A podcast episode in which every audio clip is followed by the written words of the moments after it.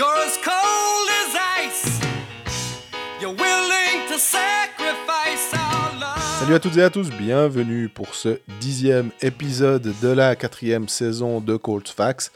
Avant de parler de l'actualité des cinq clubs romans, on a décidé de revenir un petit peu en détail sur une affaire qui a secoué la NHL, c'est l'affaire Kyle Beach, agression sexuelle qui s'est passée en 2010 au sein des Chicago Blackhawks. Euh, on va regarder comment la NHL gère ça. Spoiler, très très mal selon nous. Et puis après, on parle des sanctions, euh, notamment celle que n'a toujours pas reçue euh, Fabrice Herzog pour son vilain, vilain, vilain coup de canne sur la nuque de Mauro Dufner. Mauro Dufner n'a pas joué mardi contre Lausanne et ne va pas jouer probablement les matchs du week-end. Et puis après, ben, on enchaîne avec les euh, clubs romans. On va focaliser sur Genève-Bienne, puis après sur Ajoie. Et on termine avec Fribourg et Lausanne.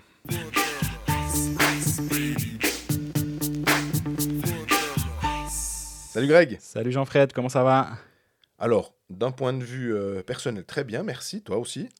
Pleine forme.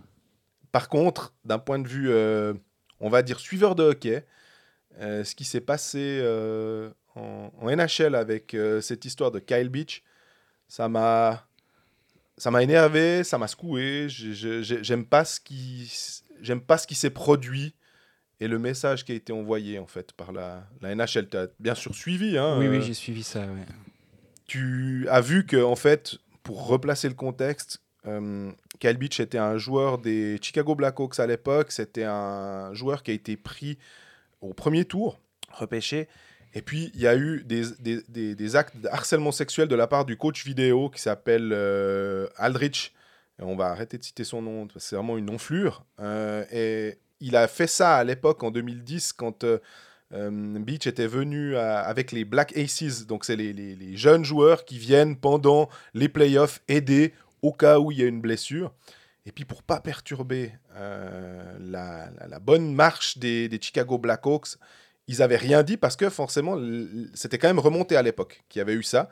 Le joueur s'était exprimé, avait parlé de ça et ça s'était euh, tassé parce qu'il fallait surtout pas déranger l'équipe. Je pense d'ailleurs que s'il s'était sorti à l'époque, peu de chances que les Blackhawks aillent au titre. Mhm. Avec euh, alors d'un point de vue, euh, on va dire malheureusement d'un point de vue sportif, c'était peut-être euh, ce qu'il fallait faire, mais d'un point de vue humain et d'un point de vue euh, tout autre que sportif, c'est une catastrophe. Euh, surtout que ce monsieur Aldrich, il a été avec euh, Team USA, il était aux Jeux Olympiques comme vidéo coach, puis après il est parti dans une université américaine et là, il a de nouveau abusé d'un jeune de 16 ans. Il était condamné pour ça. Et bah, c'est sorti en 2011, euh, en 2021. Et tout d'un coup, là, bah, la NHL doit réagir. Et je trouve que la NHL a réagi n'importe comment. Il y a eu une pénalité de 2 millions de dollars à l'encontre des Chicago Blackhawks. On a vu que Joel Kenville, le- coach euh, à l'époque des Blackhawks, qui était au Florida Panthers il y a pas longtemps, bah, il, a, il, a, il a arrêté. Il a dit je, je me retire. Mhm. Très bien. Euh, parce qu'il y a une pression de fou pour le dire, mais t'étais au courant, donc il faudrait peut-être que tu dégages. Il y a le GM des Jets qui était aussi dans le, dans le staff des Blackhawks à l'époque, qui lui est toujours, euh, comment dire, euh, GM des Jets. Il n'a pas arrêté. Puis euh, bah, surtout, moi je trouve ce qui est intéressant dans cette, dans cette histoire, c'est l'Omerta qui est en train de, de rompre là autour. Mais tu vois que certains joueurs ont de la peine. Il y a eu Jonathan Taves par exemple qui a été euh, un peu cloué au pilori. euh, Parce qu'il est le capitaine des Blackhawks depuis. de euh, l'époque et lui il a réagi après un match à Toronto en disant qu'en gros ouais, il savait que peut-être il se passait quelque chose mais que voilà et puis il a pas il a pas de manière véhémente euh, donné son avis Mhm. là-dessus puis il a un peu genre passé passé la patate chaude ce qui lui a été clairement reproché par pas mal de monde là où Patrick Kane a été un tout petit peu plus euh, direct dans sa réponse si j'ai bien tout lu c'est c'est un peu c'est intéressant, moi je trouve, de voir comme, comme le hockey finalement est aussi en train de, subir une révolution. On en parlait récemment avec euh, le cas Linus Omar où il a expliqué ses problèmes psychologiques. Kylian Motter en avait souvent parlé aussi, souvent, non, on a l'impression qu'il parle que de ça.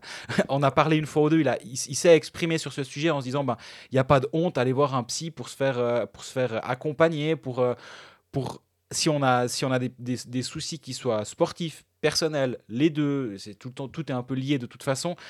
Les, les joueurs osent en parler. J'ai l'impression que dans- Drouin au NHL et, exactement. et Carey Price aussi. Et, et, euh, c'est un, c'est un, comment dire, c'est un mouvement, on va dire, sociétal qui est en train d'avoir lieu.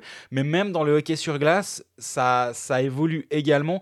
Alors que moi, j'ai l'impression que ça pourrait être un peu une sorte de dernier bastion de, de qui, qui, qui, euh, qui freine ce, ce mouvement-là en disant ouais non mais nous en hockey on a toujours un peu fait comme ça on est des bonhommes et puis on est, ce qui se passe dans le vestiaire reste dans le vestiaire il y a un peu ce côté euh, clanique du, du hockey sur glace et là je pense qu'il y a des brèches qui sont en train de, de céder et c'est c'est hyper important. Et ça avait finalement commencé, si tu te souviens, il y a quelques années, avec les, les comportements des coachs qui avaient été, euh, qui avaient été pas mal Ouais, critiqués, Bill Peters notamment. aussi. notamment.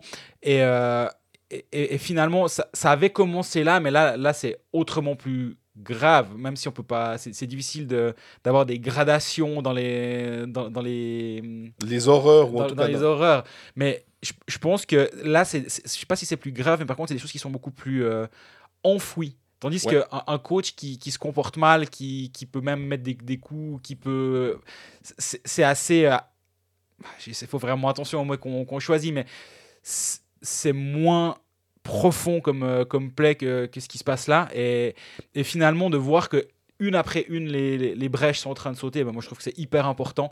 Et j'espère vraiment que déjà, ça va, ça, va, ça va permettre à ces comportements de s'arrêter demain, enfin, dès aujourd'hui pour, pour, le, pour le futur, mais surtout, si ça peut permettre à d'autres de, de s'engouffrer là et de se dire, ben, moi j'ai aussi vécu ça, et puis qu'il y a une sorte de MeToo du hockey, je sais pas trop comment dire ça, mais que Ouais. si, si, si la parole se libère, ben, ben c'est c'est ce qu'il y a de plus important. Et ben voilà, d'un point de vue, les, les problèmes psychologiques, on ose en parler. Les problèmes dans le vestiaire, on commence à oser en parler. Les problèmes de coach, de coaching trop dur, trop excessif, ça s'est déjà passé depuis un petit moment. Ben, finalement, continuons dans cette, dans cette voie parce qu'elle est vraiment, c'est vraiment la bonne, je pense. Il y a aussi le problème du racisme qui a été, euh, Oui, qui est absolument. ressorti, euh, qui, qui date de bien, il y a bien longtemps, mais qui est ressorti en Ukraine avec ce joueur qui s'est euh, fait, euh, comment dire, il y a eu un geste d'une banane de la part d'un qui a préféré arrêter finalement euh, parce que euh, il se sentait pas non plus euh, défendu à sa juste valeur. Oui, il a quitté le championnat, ouais. Là, Gary Bettman, quand il défend, il- il- on, on rappelle que le commissaire de la ligue, il est élu en gros, ou il est mis en place par les autres GM, Mhm. hein, on va dire par tous les GM de la ligue, et, ou même par les propriétaires plutôt. Plutôt, ouais. Et il, il- il touche son salaire comme ça au prorata par, par les équipes. Et le but, c'est de défendre la ligue. Euh, visiblement, il y a certains euh, propriétaires maintenant, mais je veux pas dire de bêtises parce qu'ils font un certain nombre pour l'éjecter, Gary Bettman, mais ils sont en train de se demander si c'est pas le bon moment. Il y a lui et il y a aussi euh, Bill Daly et, et, Fer, de, de- de deux personnes de la NHLPA qui ont pas été bons.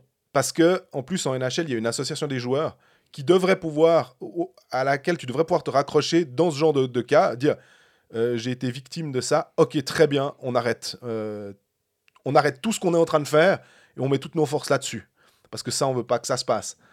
Et je disais, le côté sportif, c'est terrible parce que comme les Chicago Blackhawks sont allés à la, en finale et qu'ils ont gagné la Stanley, c'est finalement, c'était le pire des moments. C'est qu'il il fallait surtout pas que ça sorte selon eux. Bien Parce qu'ils se rendaient bien compte que si ça explosait, euh, ça, ça allait, ça, ça allait être un cataclysme médiatique et que ça allait tout foutre en bas pour eux.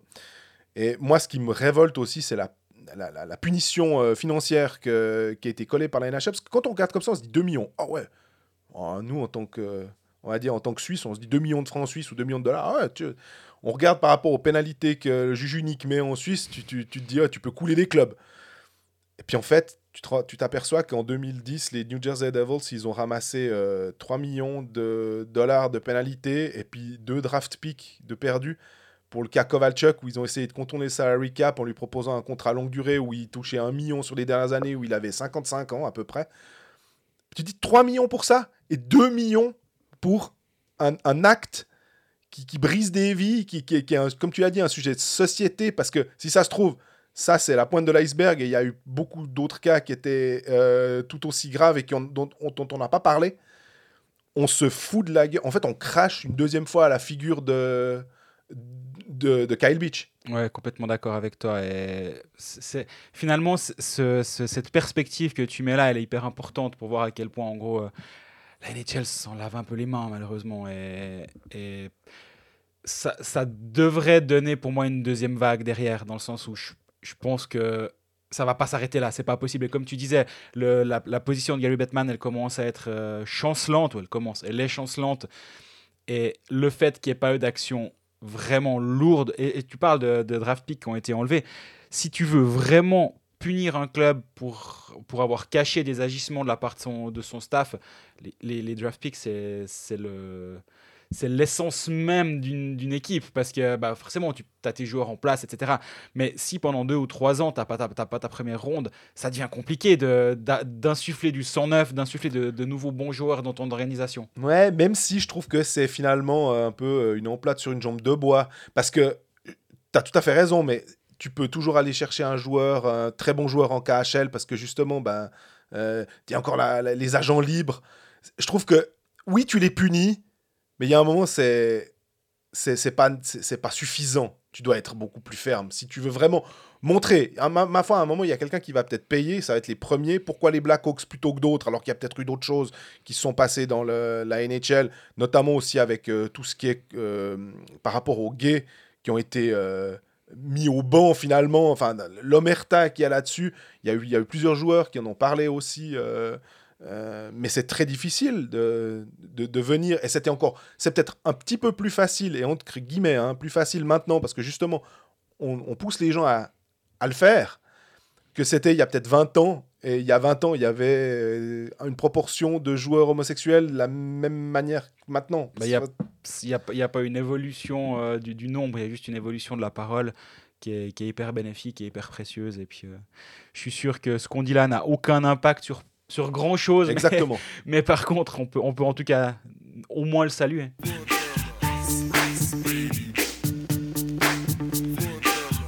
Et puis il y a aussi un sujet d'actu euh, qui nous a particulièrement euh, ennuyé. D'ailleurs, on a aussi une question à ce sujet. C'est au niveau des sanctions.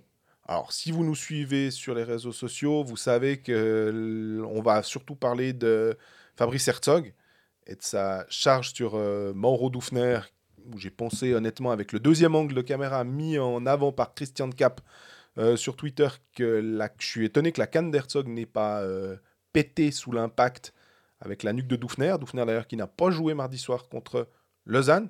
Peut-être la preuve que le geste de Herzog n'était pas si anodin que ça. On a une question de Lionel Castella euh, qui nous dit match de suspension pour des gestes non sanctionnés, pas assez sanctionnés. Pourquoi il y en a autant en ce début de saison? Est-ce que les clubs peuvent se sentir lésés par l'application des sanctions a posteriori? Alors, en tout cas, bah moi, les, deux exemples que j'ai, j'ai- je l'ai écrit, c'est aussi pour ça, mais il y a eu, euh, il y a eu Radgeb qui a pris un, match de suspension, alors que sur la glace, il n'a pas été. C'était contre Fribourg, sur la glace contre Fribourg, il n'a pas été sanctionné. Et Herzog, c'est également contre Fribourg. En l'occurrence, tu pourrais dire, ouais, bah, les Fribourgeois, ils doivent un peu couiner. Probablement. Après, moi, je pars du principe. Toujours un, peu le même principe sur une, saison, ça va s'équilibrer. Et puis là, c'est juste deux fois de suite, c'est deux défaites. Radgeb, il- s'il prend cinquième match à la 55e pour son coup, il y a 1-0 pour Bienne. Cinquième match avec un excellent powerplay comme, euh, comme celui de Fribourg en fin de rencontre, ça peut tourner là, ça, ça peut tourner. Mhm. Euh, Zug, euh, Herzog, il y a sauf erreur 3-1 à ce moment-là. Et il marque le 3-2 juste derrière, ou quelque chose comme ça. Et ça, Zug Zug est à nouveau dans le match, tandis que si Herzog prend cinquième match, ce qu'il doit absolument prendre à ce moment-là, là aussi, je pense pas que la rencontre peut leur échapper. On est au début du troisième tiers-temps. Oui, sur ces, sur ces deux actions, Fribourg doit se sentir lésé, complètement.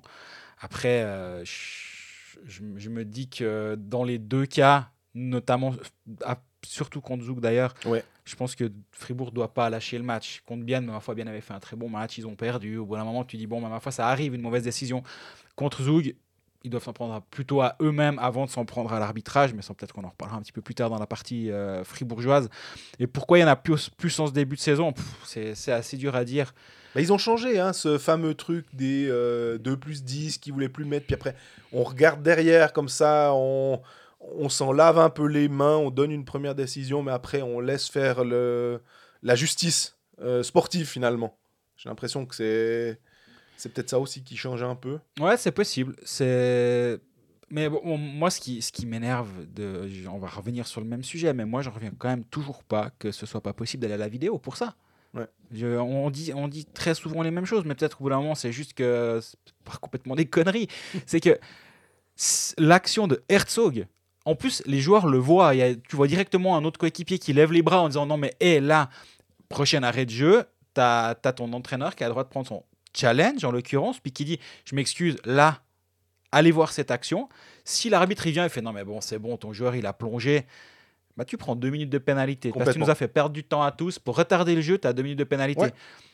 Déjà, donc le coach, il va pas prendre son, son droit à aller à la vidéo pour tout et n'importe quoi, parce que c'est quand même un peu la crainte, et ça, je l'entends, à part ça. hein. On est, au basket, tu as beaucoup plus d'arrêts, donc tu peux voir à, quasi à chaque arrêt de jeu la vidéo pour des petites choses.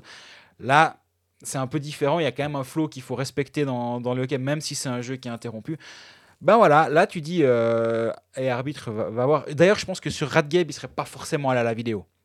Ça aurait pas, à mon avis, ils vont pas. Parce Sur que- cette faute-là, à part ça, je me dis, euh, Dido la vend bien, on va dire. Parce que quand je vois, le- quand on dit piquage, c'est vraiment avec le bout de la crosse, des fois, on, on a vu des piquages qui étaient nettement plus, où tu, où tu te sais, t'as la- t'as mal pour le, Ouais, le joueur, tu te dis, t'as dit que là, il, le tape un peu avec le plat. C'est un geste de frustration, hein, mais voilà. Mais je, je pense que la sanction est légitime, un match, mais je pense pas qu'il serait allé à la vidéo. Parce que là, justement, t'es mené 1-0, c'est à la 55e minute.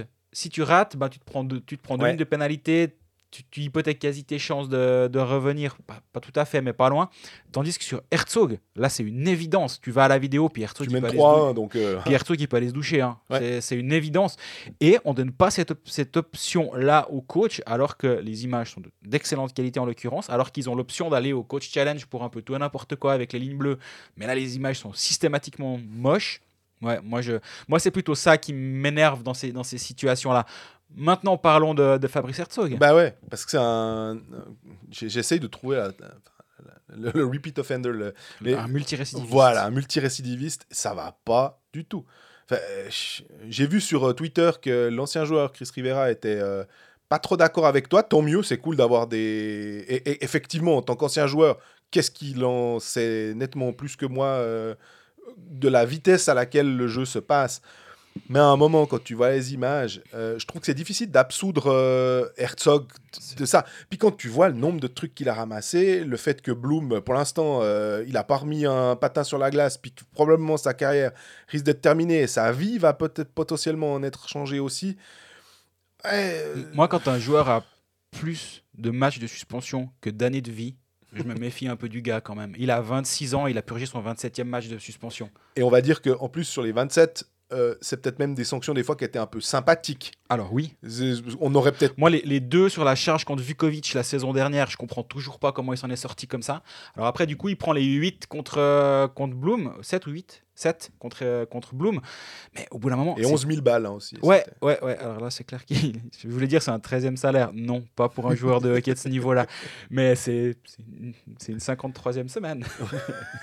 mais. euh, Ouais, non, mais moi, Herzog, moi, je- là, moi, j'ai un peu de la peine à force. Parce que quand t'as- as eu 5 suspensions pour charge à la tête et que tu fais encore ça derrière.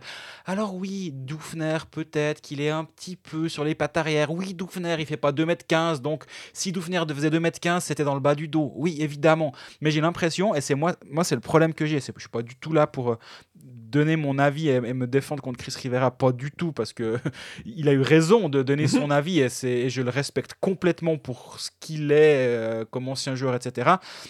Mais moi, c'est juste cet aspect, ça va vite. Oui, ça va vite, mais, mais ça va vite pour, euh, pour Doufner aussi, puis j'ai pas l'impression que Mauro Doufner a 25 matchs de suspension dans sa carrière, ça va vite pour tous les joueurs de la ligue, systématiquement. Est-ce que ça va plus vite pour Herzog? Est-ce qu'il a non, ça, c'est la même vitesse. Par contre, là, il se trouve que son geste, il fait quoi avec sa canne à cette hauteur-là, à ce moment-là? Ouais. Moi, c'est ça que je comprends pas. Et c'est aussi pour ça que, bon, moi, depuis, j'ai aussi parlé avec des joueurs en activité.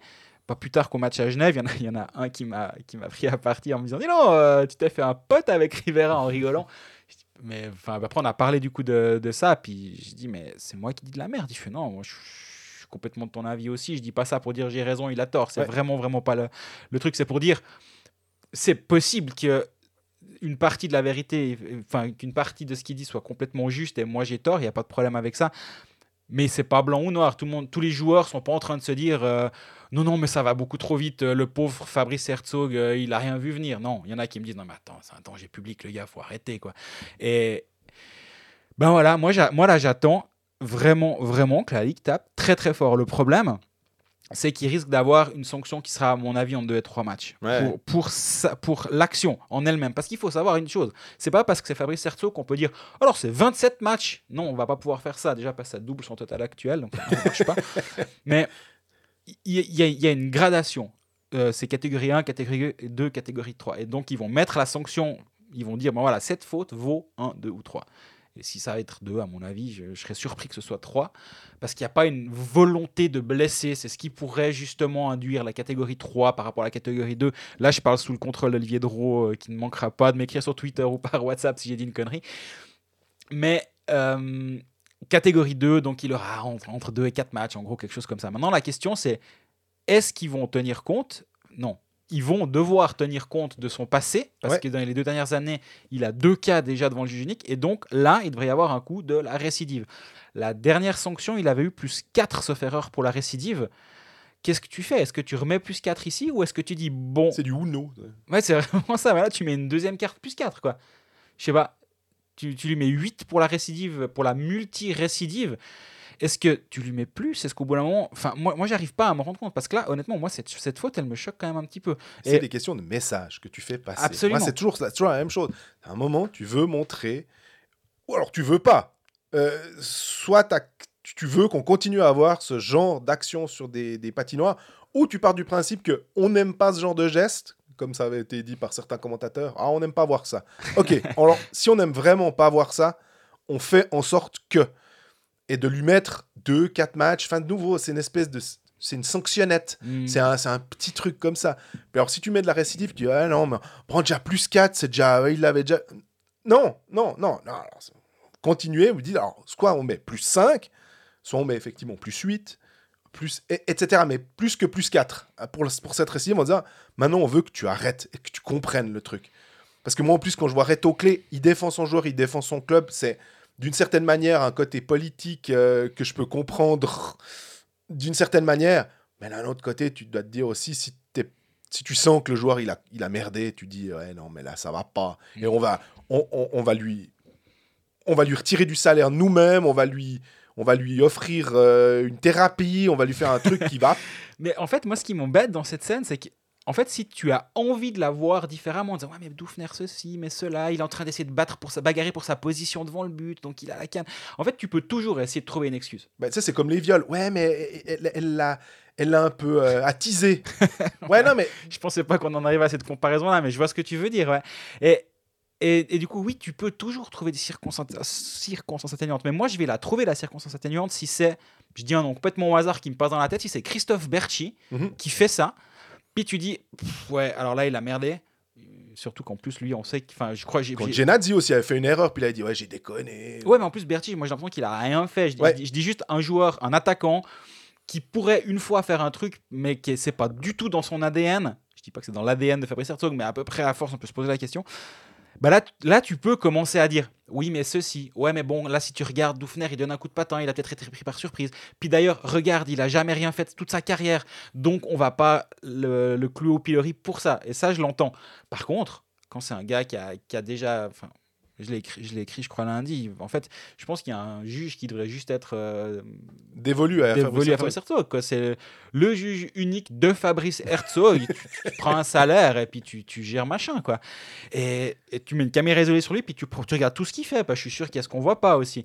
C'était quoi? C'était Marc Vizère avec Franson, le. le- Martinson. Martinson. Il avait envoyé Martinson à l'hôpital, ouais, Marc Vizet derrière le but. Et là, il avait pris aussi 8 matchs, si je me rappelle bien. Ouais, non, il avait pas pris justement un peu moins et on se trouvait que c'était pas assez. Puis on, on a souvent répété cette. Alors euh, peut-être, mais là j'ai pas le courage d'aller chercher. Mais oui, il y avait, il y avait Marc Vizère et Marc Vizère aussi, c'était un joueur, c'est un joueur qui a euh, un palmarès, mais pas autant que celui d'Herzog. Mm. Et moi j'en reviens et j'étais choqué quand j'ai vu, enfin choqué, j'étais étonné en voyant ça. Il a 26 ans et, et je me dis, mais en fait, ça, il en a déjà fait 2-3 à, à 26 ans. Peut-être qu'au bout d'un moment, ça va, ça va cliquer dans sa tête. Et puis finalement, comme, comme un, un Tristan Chervet qui avait eu pas mal de, qui a fait pas mal de fracas, on va dire, à un moment dans sa carrière et qui s'est complètement calmé au bout d'un moment, est-ce qu'il faut en passer par 35, 40 000 francs d'amende Ou là, tu commences vraiment à réfléchir Ou est-ce que c'est juste pas possible et que il pète un plomb, quoi? Parce que moi, la canne à cette hauteur-là, moi, c'est ça que j'arrive pas à comprendre. C'est pas un geste de hockey à ce moment-là. Et euh, il faut donc taper, très très fort pour essayer de changer ses habitudes. Et au moment où on enregistre cet épisode, il n'y a pas encore eu la, sanction. J'ai essayé de me renseigner pour voir si ça tombait avant notre publication, auquel cas j'aurais essayé de l'avoir sous le manteau, euh, pour, euh, mais j'ai pas réussi. Ça va peut-être même pas être sorti quand vous écouterez cet épisode, mais j'attends de pied ferme la sanction, je dois dire.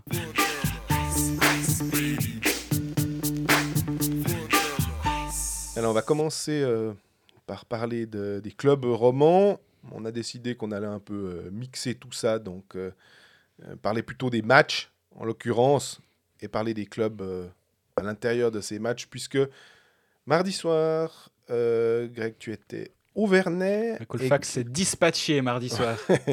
et que hum, Genève a battu Bienne 3-1, et Genève, avant ça, a été allé gagner à Lugano 4 euh, à 1. On a l'impression que au moment où Genève était euh, continuait à creuser de plus en plus une sorte de tombe, euh, et eh ben et qu'on se posait la question de savoir si est-ce que forcément immanquablement Patrick Aymon est-il toujours l'homme de la situation.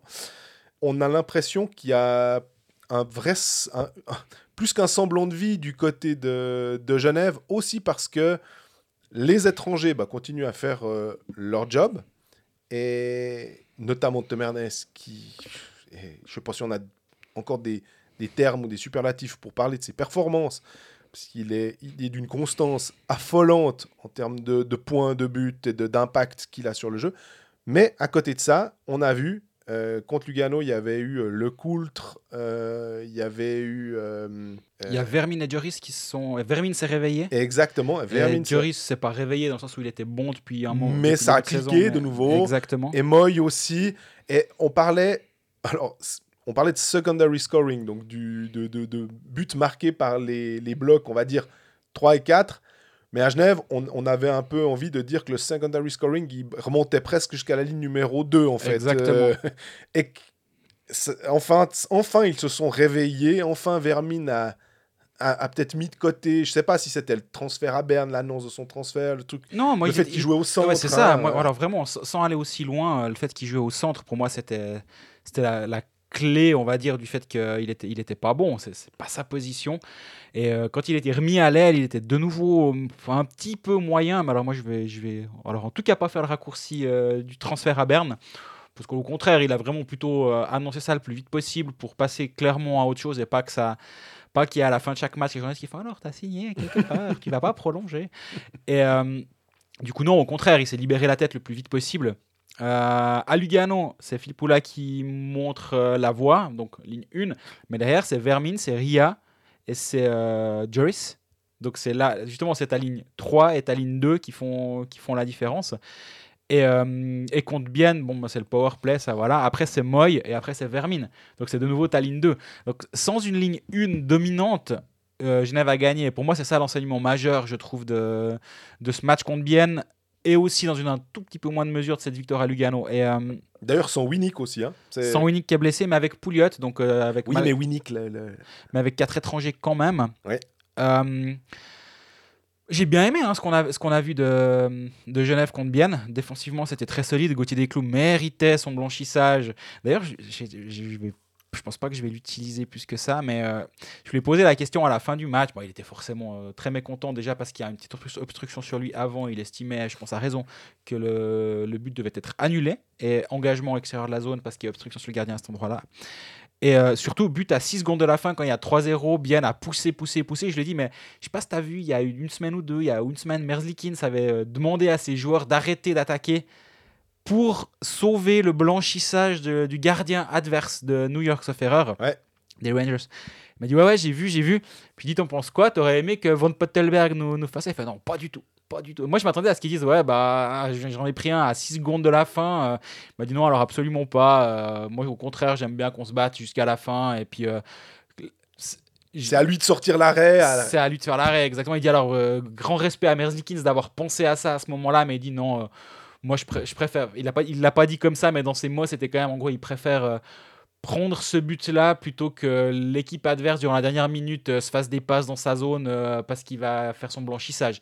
Et je trouvais intéressant sa, sa réponse en même temps. Est-ce que à ce micro, on est surpris que Gauthier Desclous soit intéressant? Je suis pas persuadé qu'on le soit. Mais tout ça pour dire, il aurait mérité son blanchissage. Mais malgré tout, c'était important de le voir faire un très bon match contre Ouais. Bienne. Il a été ultra solide.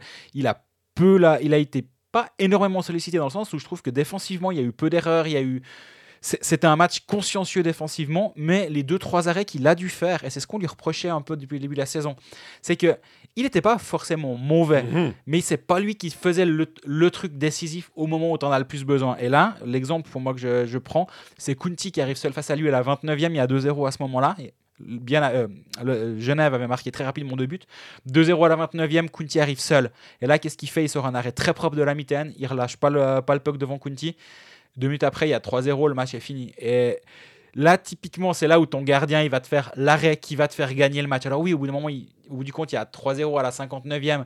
Tu as presque envie de te dire, bon, mais c'est pas le gardien qui a fait la différence. Mais justement, oui, il a fait la différence à ces moments-là. Et en toute fin de match, il a eu deux, deux fois la latte aussi. Mais là, c'était presque devenu anecdotique, dans le sens que ça aurait été comme le but de, de Radgeb à la 60e. C'est, ça aurait été euh, rageant pour lui de, de perdre ce blanchissage-là sur ses shoots anodins de la 59e. Puis ça a été encore pire. C'était ouais, vraiment à 6 ou 8 secondes de la, de la sirène finale. Mais si Gauthier Desclous joue à ce niveau-là et si Genève est, consciencieux défensivement comme il l'a été contre Bienne, je pense que la, pente est bonne. C'est clair qu'il manquait pas grand-chose finalement. Je reviens aussi au match qu'on a vu euh, au Vernet contre Lausanne. Euh, et j'étais pas. Alors, pour le coup, j'étais pas du tout d'accord avec John Foust à la fin de la partie quand on, on, on est allé vers lui et qui dit euh, Je pense qu'on a mérité la victoire. Je me disais que les 40 dernières minutes de Genève, elles n'étaient pas deg. Euh, vraiment, euh, on sentait que c'était une équipe qui était à qui manquait un petit quelque chose, mais pas de la volonté. Et même quand on discutait avec Patrick Aymon aussi à la fin, on était les deux d'ailleurs face à, à, à Pat, on sentait un, un entraîneur qui était euh, qui, qui, qui remettait pas en cause l'effort de ses joueurs, et je trouve qu'il avait raison. On n'écoutait pas ça en, en, béni oui oui en disant ah de toute façon l'entraîneur euh, de Genève ce qu'il dit c'est forcément juste. Mais j'étais d'accord avec lui au vu du match et que Lausanne avait été finalement relativement bien payé et que Genève avait en fait c'est ce côté euh, chance malchance je sais pas si on peut l'utiliser comme ça mais que le puck va tourner du bon côté ou du mauvais côté un moment pendant les 10 victoires de Fribourg Fribourg faisait des tas de choses justes et en plus avait un petit peu de cette chance qui accompagne les gens qui sont en confiance Ouais. et que euh, la chance abandonne ceux qui sont pas en confiance et que Genève, ben, presque, est-ce que ce- cette défaite contre Lausanne a été fondatrice de quelque chose? Ça, l'avenir nous le dira. Mais ce qui est sûr, c'est que derrière, on a deux performances assez solides. Euh, on pourrait dire que contre Lugano, Lugano en ce moment, euh, parce qu'on parle des fois des clubs qui vont pas bien, Lugano, euh, c'est- pas Jojo en ce moment. Alors que euh, leur début de saison était incroyable. Si tu te rappelles, alors juste toute petite parenthèse, mais si tu te rappelles du retour de Max Orley au Vernet, mhm. Lugano ce soir-là, moi j'ai rarement vu une équipe aussi dominante offensivement que le Lugano de ce soir-là. C'était vraiment impressionnant. Et euh, depuis, je crois que je les ai pas revus en fait. Sauf erreur, c'est le dernier match que je vois de Lugano cette saison. Et c'est la dernière image que j'ai de- d'eux. Puis depuis, il me semble que je les vois paumés, paumés, paumés, paumés. Et euh, c'est vrai que c'est un peu compliqué. Alors après, peut-être qu'on en parlera une autre semaine de, de Lugano. Mais par contre, Patrick Aymon me disait à la fin du match que euh, il, est, il est beaucoup parti sur la confiance, justement, en disant ben ouais, euh, on, on trouvait tout le temps un moyen de perdre, comme il nous l'avait dit la Ouais. semaine passée. Puis là, il a dit ben là, j'ai vraiment l'impression que c'est l'inverse. Là, on, on cherche des moyens de gagner. Et il dit les cannes sont beaucoup plus légères parce que maintenant, on, sait qu'on on- on a un peu, pas eu un déclic, mais on sait qu'on qu'on est capable de. Avant, il y avait un peu ce- cette barrière psychologique, genre comment on va s'inventer une défaite aujourd'hui. et, euh, et là, ben, ça a peut-être un peu, je parlais de brèche en début d'épisode dans un tout autre contexte, mais peut-être que là aussi, il y a, il y a une, une digue qui a sauté, et puis c'est un petit peu plus facile maintenant pour, euh, pour Genève.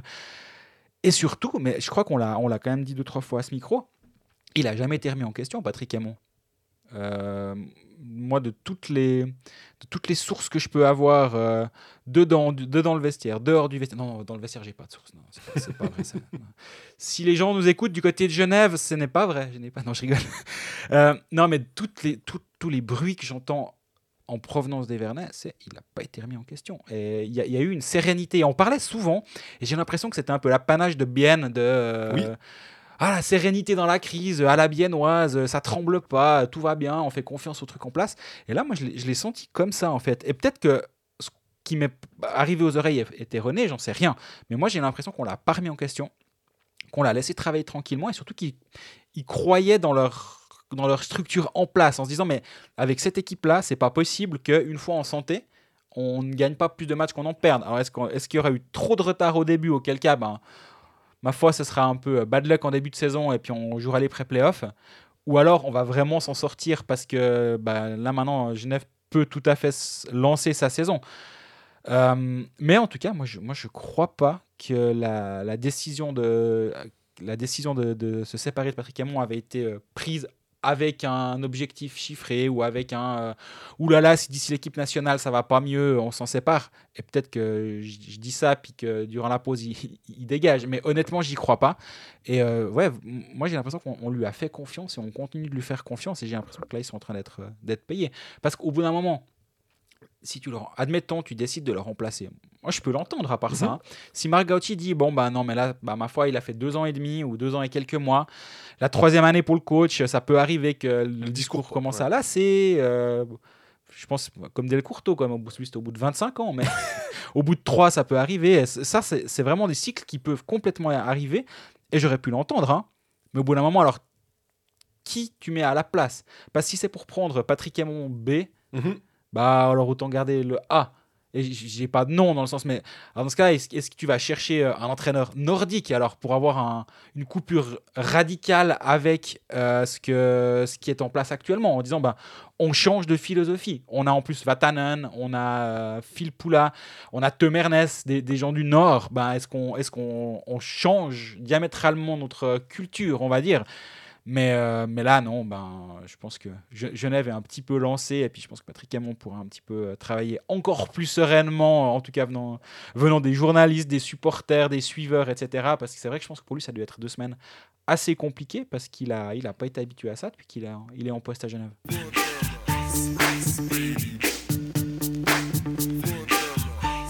Si on continue sur ce match, mais qu'on prend l'aspect euh, biennois, euh, c'est bizarre parce que c'est clair que le fait de venir toutes les semaines, on, essaye de, de voir un peu plus large que de simplement euh, regarder euh, les résultats bruts comme ça, mais euh, force est de constater quand même que les deux derniers matchs biennois, en ce moment, bah voilà, c'est pas c'est pas tout rose quoi, parce que le 4-1, euh, non le 3-1 pardon à, à Genève, ok, ce goal de Radgate qui tombe, à- comme tu disais, à- dans, dans les dix dernières secondes de, de la partie, qu'il est plus cosmétique qu'autre chose.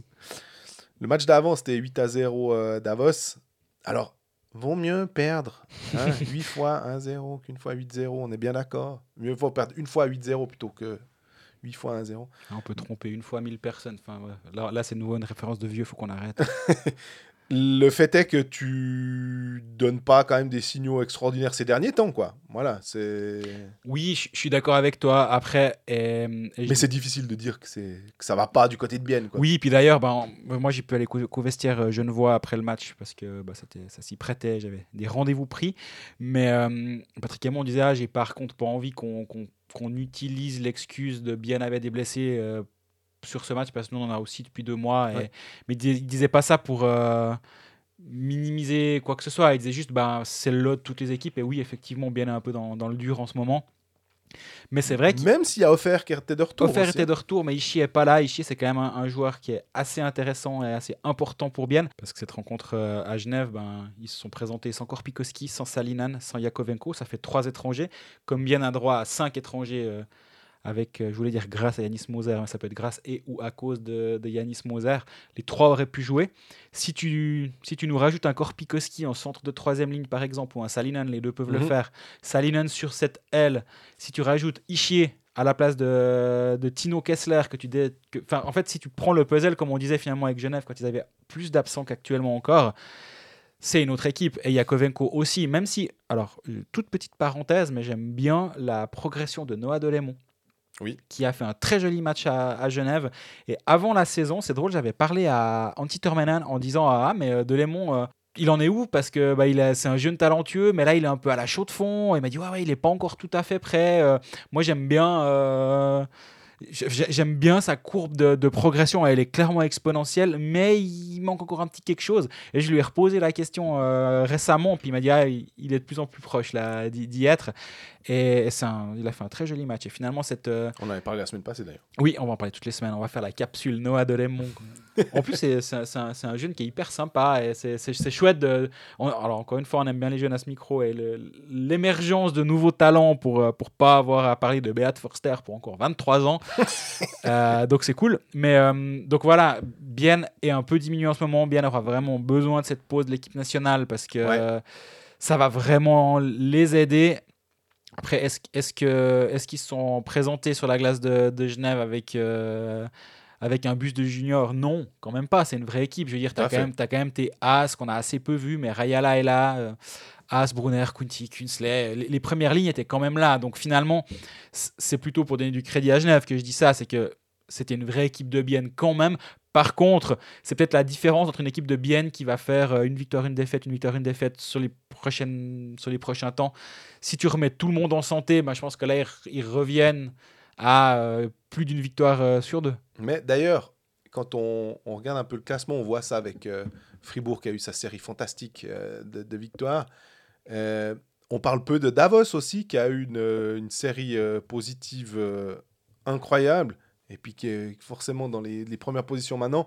Mais j'ai l'impression, un peu, c'est pas sous le radar, mais comme des fois ils gagnent des matchs en- après prolongation ou après tir au but, bah, Zoug, euh, mine de rien, est en train gentiment de se mettre quand même en place. euh, et Sous de le radar. hein. Ouais, Ouais. sous le radar, c'est beaucoup dire, mais que par rapport à un Zurich auquel on, on, on- on vante le contingent, en fait, simplement en regardant les noms, et on se dit quand même que là, euh, Grunborg, qu'est-ce qui se passe, quoi? C'est que quand tu perds à Ajoie euh, 4-3, t'as pas tellement le droit. C'est- C'est-à-dire, c'est bien sûr que euh, Ajoie peut surprendre des équipes. Ils, ils surprennent que les équipes qui, qui, qui commencent par Z, ou, presque. Non, mais c'est assez incroyable de surprendre Zug et Zurich.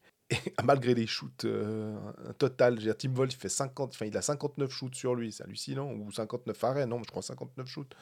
C'est, il a un, pourcentage monstrueux. Et hum, bah, là, Zug arrive un petit peu à, remonter. Bien, finalement, euh, de temps en temps, va connaître une période un peu moins faste, mais on a l'impression, et ça c'est historique presque, sous Tormenen, on se fait toujours pas de soucis. C'est-à-dire que ce 8 à 0, peut-être dans certains cas, dans- avec d'autres équipes, on pourrait peut-être se dire que est-ce qu'il n'y a pas un signe avant-coureur de? Mhm. Puis là, en fait, on a l'impression que non, ok, c'est une période qui est moins rose, mais euh, ils font confiance à leur système, ils font confiance à leur truc. Il va resserrer deux, trois boulons, les gars vont se dire Attends, là, on a merdé. Et puis, ça, ça va aller. C'est étonnant d'ailleurs, tu, tu faisais le, le parallèle avec Fribourg. J'ai l'impression qu'il n'y a pas si longtemps, on était allé à Davos faire un, un match euh, Davos-Fribourg et Fribourg s'était pris une tôle là-haut, ils avaient pris genre 7 1. hein, ou- Puis c'est là où Dubé avait complètement pété un plomb. Et alors c'était une autre circonstance, il devait réveiller son équipe, il était vraiment dans le dur. Mais là j'ai l'impression aussi que si, si Fribourg va se prendre ça là-haut, à la fin, tu auras une interview de Dubé où il va nous dire euh, Ah, c'est- on s'est pas présenté, on et, être assez. Et là, j'ai l'impression que. Alors, ou alors, y a, je, je lis pas assez les journaux euh, mais pourtant, pourtant, si, je fais mon job. Mais j'ai pas l'impression qu'il y a de. Là aussi, de, de vagues. C'est. Ouais. Bon, on s'est pris 8-0, quoi. Sans, sans, sans partir dans le fatalisme, hein, c'est pas du tout ça. C'est plutôt. euh, je sais, je sais même pas quelle est la, la bonne réaction à avoir quand, tu perds 8-0. Après, tu me diras, chaque équipe est différente. Et peut-être que ce qui convient à Fribourg, à savoir peut-être un, un grand coup de sabot dans les fesses, ne convient pas à Bienne et vice-versa. C'est, chaque coach a sa façon de, de gérer euh, son vestiaire. Ouais. Mais, mais c'est intéressant de, de- de voir ça. Après, ouais, comme tu dis, est-ce que, est-ce que, est-ce qu'il faut, est-ce que c'est un signe avant-coureur de quelque chose? Je suis pas franchement sûr. Ouais, parce qu'on se rappelle de ces neuf défaites qu'il y avait eu avec la Champions League aussi à l'époque et tout. Et finalement, ça n'avait rien changé à la philosophie de jeu. Donc, pourquoi, pourquoi ça devrait changer maintenant? Enfin, on, on aime bien éviter, on lisse souvent les choses. hein. Euh, on, on- avant de tirer des conclusions, et encore, on va attendre peut-être un- une période plus importante. Donc, c'est clair qu'on là, on va pas. euh, euh, dire que Bien va nulle part après un 8-0. C'est plus un, un accident de parcours. On sait qu'à Davos, mais euh, alors ça, par contre, ça fait un peu vieux combattant. On sait qu'à Davos, Ouais, hein, on, à peut repartir. Et puis à Lugano, quand on passe le Gotthard, on peut ramener euh, un, un 2-3-0 dans la première période et puis c'est fini. Et puis euh, le match, la fin de match va être longue. Très bien. Il se trouve que visiblement Davos a un peu changé euh, sa façon de, de, de jouer ces derniers temps et que ça leur convient mieux. Un peu de la même manière qu'en en Ajoie, euh, a voulu un peu changer la façon de faire en zone défensive pour euh, peut-être être moins euh, la fleur au fusil et puis contrôler un peu mieux le puck en, en zone défensive. Très bien. Mais voilà, ça, ça arrive à Bienne. Et Ouais. vraiment, on se réjouit qu'il il récupère un petit peu tout le monde après, après la pause. Si, si tu regardes, Damien Brunner, c'est c'est six matchs, deux points. Ouais. Sur les six derniers matchs, il a un but, une passe décisive. Le mec, il est meilleur joueur du mois de quoi euh, chez, Du mois de septembre chez, chez Blick Ouais, mais ça lui est monté à la tête. Ah, moi, bah, complètement. C'est une évidence. Le mec, il mange des, des, des médaillons de cheval au poivre avec Greg, puis après, c'est fini. quoi. Après, on le perd. Le. Wochen, le Wochen Hit, hein, bah. Exactement, c'était c'était un chouette moment au passage. euh, Mais, mais voilà, donc c'était aussi grâce et, avec Damien Brunner que, que Bian était euh, flamboyant en début de saison.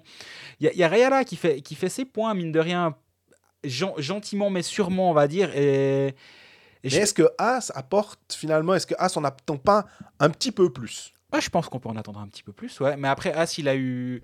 Il, a eu, il avait besoin de temps en début de saison, tant qu'il n'a pas eu parce qu'il s'est rapidement blessé. Ouais, très Et du coup, après son, son retour de blessure, bah, moi je pense qu'il a à nouveau un tout petit peu besoin de temps. Euh, ce qui me ce qui me choque pas, mais il a quand même 14 matchs, 10 points. Il Mhm. faut, faut quand même pas le pas minimiser son début de saison. Mais oui, je pense qu'à terme, il va leur apporter pas un peu, mais à mon avis beaucoup plus.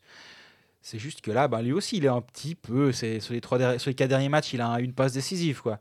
C'est c'est un peu compliqué pour tout le monde, mais si tout le monde joue à son niveau en même temps, à savoir Brunner, je pense que euh, c'est le juste milieu, Brunner. Là, il est peut-être un peu en dessous, puis avant, il était clairement en dessus. Mais s'il joue euh, à, la, à la Damien Brunner, à savoir euh, 0,6 points par match, quelque chose comme ça, As devient meilleur, ça va rendre Raya la meilleure et Ugly meilleur également. Ou offert à la rigueur. hein, tu... Ouais, mais moi je l'aime bien cette ligne Ra- Raya Ouais, la- As euh, Ugly. Après, tu as une troisième avec, avec Offert, euh, Salinen qui revient, euh, Korpikoski. Ouais, ça, Ishier sur une 4 avec justement euh, Offert ou ouais, c'est- c'est vraiment. Ça a de la gueule. Donc, euh, ouais, je pense que c'est juste le, le- le petit creux et la, la, la- la petite pause d'équipe nationale va faire du bien à tout le monde.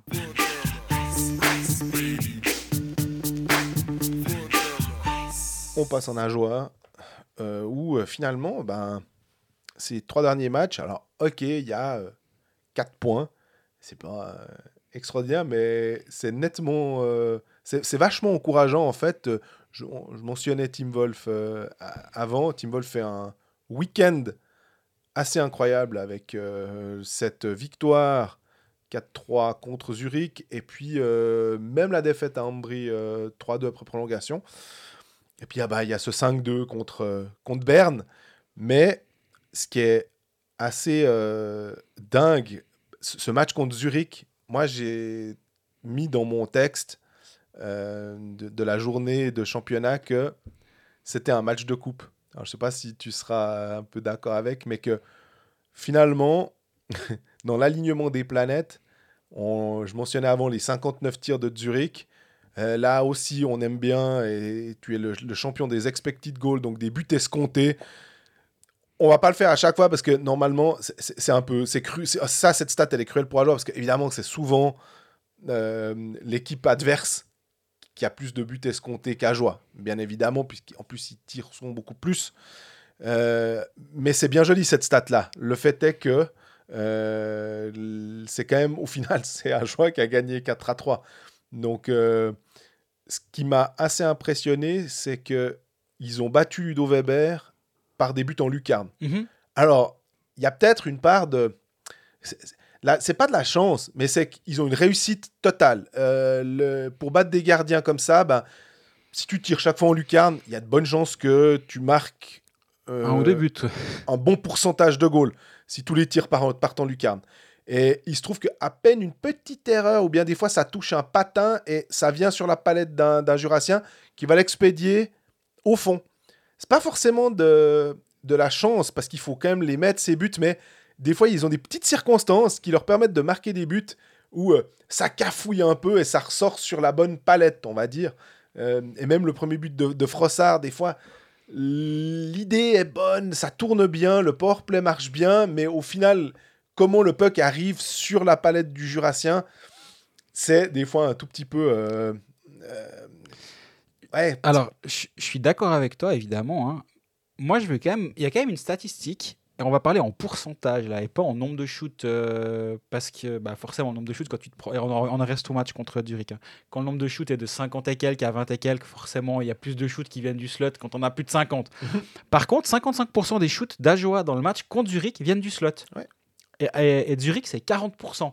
Alors oui, un volume de shoot bien supérieur, et à la fin, tu dis, ouais, quand même, 55 shoots. Mais si tu regardes en termes de positionnement des shoots, Ajoa, a su aller quand même se faire mal, a su aller jouer dans, dans le slot de Zurich. faut quand même y aller. C'est pas pas la défense la plus perméable de la ligue, même si c'est pas ils n'ont pas une période faste. On va mettre les choses dans l'ordre. C'est intolérable quand tu as 5 étrangers, Yannick Weber derrière, Gehring, devant as Andrighetto, Malguin, Hollenstein, donc je disais 5 étrangers, dont, dont Noro derrière, mais 4 étrangers devant. C'est absolument intolérable d'aller perdre. Et je dis pas ça parce que j'ai per- j'ai perdu de l'argent ce soir-là. Un petit peu quand même. Mais non, c'est intolérable de la part de Zurich. Ça Oui. n'enlève rien au mérite d'Ajoa. Au contraire, Ajoa a un mérite absolu Ouais, d'avoir gagné ce match. Et comme je l'ai dit, je pense qu'Ajoa est, est allé là où ça fait mal. Ajoa a, a essayé de, de- de jouer son match normalement en faisant le dos rond et a complètement su faire le dos rond. Je pense que si on rejoue 100 fois ce match, 99 fois, je gagne de l'argent. Ouais. Une fois, j'en ai perdu. C'est vraiment pas grave. Ça fait clairement partie du jeu. Mais voilà, de temps en temps, il va falloir compter av- avec ce, ce genre de performance-là. Moi, ça me fait quand même juste marrer que ce soit Zurich qui, euh, qui aille perdre là-bas. Je, je- Quand, quand tu vois, honnêtement, justement, je dis Andrighetto, Malgin, Hollenstein, Baltisberger, la quatrième ligne de, de Zurich refuserait de jouer à Ajoie. Quoi. Ouais. Peut-être Pe- Pedretti, du coup, parce qu'il Voilà. il, il a, il a ses habitudes. Mais c'est cette euh, issue-là est absolument incroyable. Et, et finalement, c'est aussi pour ça qu'on est content qu'Ajoa soit en haut, parce qu'il y a des moments un peu, tu parles de match de coupe, mais peut-être que c'est c'est la bonne définition, puis on aurait dû arrêter après ta première phrase sur Ajoa, t'avais tout dit. Mais c'est vrai, t'as des soirs comme ça où, où- je voulais dire le ballon, parce que quand il y a des surprises en coupe, moi j'imagine tout le temps euh, bah oui. un, match sur un terrain gras euh, de, de troisième ligue, euh, et puis tu as une, t'as une challenge league qui va commencer à trébucher. Mais en hockey, ça arrive un petit peu moins. Mais là, qu'il y a une tel- un tel écart sur le papier, qu'il y a un tel écart sur la glace, puis à la fin, bah, c'est la joie qui gagne. Il y a- il y, a un petit côté assez chouette, je dois dire. c'est puis ça remet un peu les choses aussi voilà Ça, les, les- je pense que les alémaniques euh, forcément nous on voit ça depuis l'angle roman donc on, on salue la performance mais connaissant un, peu ce qui se passe outre Sarine je pense que il y a dû avoir des, des, supporters de tous les autres clubs et à peu près de l'ensemble de la Suisse alémanique sauf Zurich ça fait quand même beaucoup beaucoup de monde qui a dû hurler de rire et puis en voyant que Zurich avait perdu à Agen, en disant, c'est bien fait. Voilà, c'est grand Zurichois, grande gueule, arrogant. Parce qu'on, on- on- c'est souvent l'adjectif qu'on sort. Oui. Ils sont arrogants et tout. Et là aussi, je me dis, mais Ricard Grunborg, quand il arrive avec son équipe pour préparer ce match, je suis sûr qu'il leur dit pas, les gars, ça va être facile. Je ne peux pas croire ça.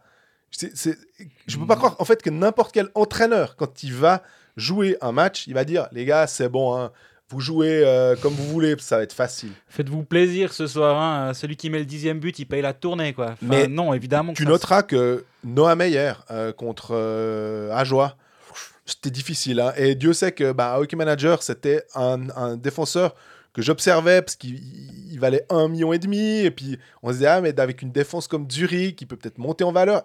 Au-delà de cet aspect-là euh, de hockey manager, aussi peut-être qu'il va jouer avec les Getsek Lions, il va être mis en avant. Il était bon avec les Getsek Lions. Et c'est ça. C'est un vrai talent. hein. Et c'est un vrai talent. Et du coup, tu te dis, peut-être qu'il peut faire quelque chose. Bah là, il a, il, a, il, il a pris en pleine face la National League. Et même si en, en face, c'est à joie, mais voilà, on voit qu'un Fortier, on a peut-être pu sourire aussi en voyant Fortier arriver, en se disant que le pédigré n'était pas le pédigré le plus incroyable du monde. Bah, n'empêche que le type, il fout des doublés. Ouais, il a Euh, 7 matchs, 7 points, 5 buts, 2 passes décisives. Je l'ai mis dans mes 3 étoiles de la semaine d'ailleurs parce que ben, c'est Que demander de plus, quoi qui fait 2 points. Le lendemain à, à Ambry, c'est lui qui marque les deux buts. Et effectivement, alors euh, sourire, j'en sais rien, mais quand, quand tu vois euh, Ajoie engager Maxime Fortier, tu te dis ouais, bah, le gars il était à peine bon, assez, à peine assez bon pour jouer en AHL. Alors oui, il a fait des super saisons avec Nico Ishier, mais on peut se poser bien des questions.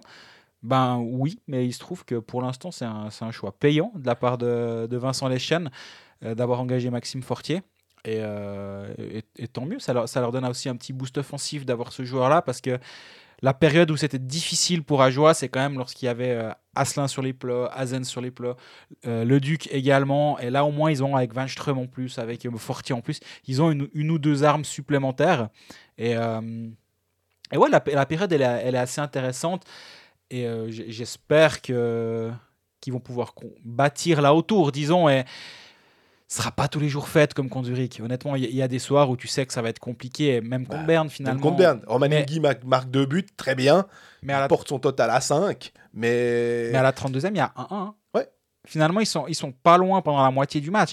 Et il y aura des soirs où ça va tourner du bon côté. Et puis en, en face, ils vont se casser les dents sur, euh, sur Team Wolf. Puis de temps en temps, bah, ça sera un peu euh, soirée euh, porte ouverte.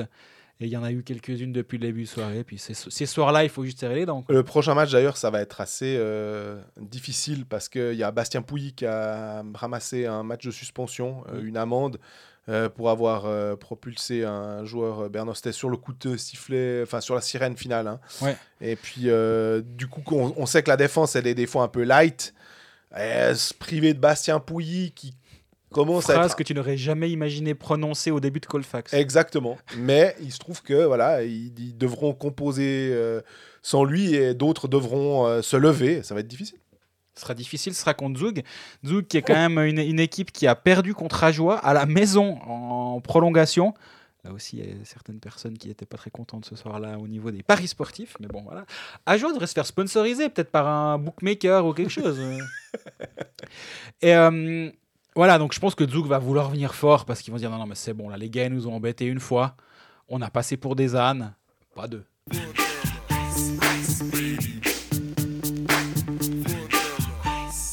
On continue avec Fribourg, euh, avec ce match notamment contre Lausanne, cette défaite. Et mine de rien, c'est drôle parce que quand on parlait à- avant euh, de lancer le, le sujet, tu me dis ouais, trois défaites pour Fribourg. Puis j'étais là, trois défaites?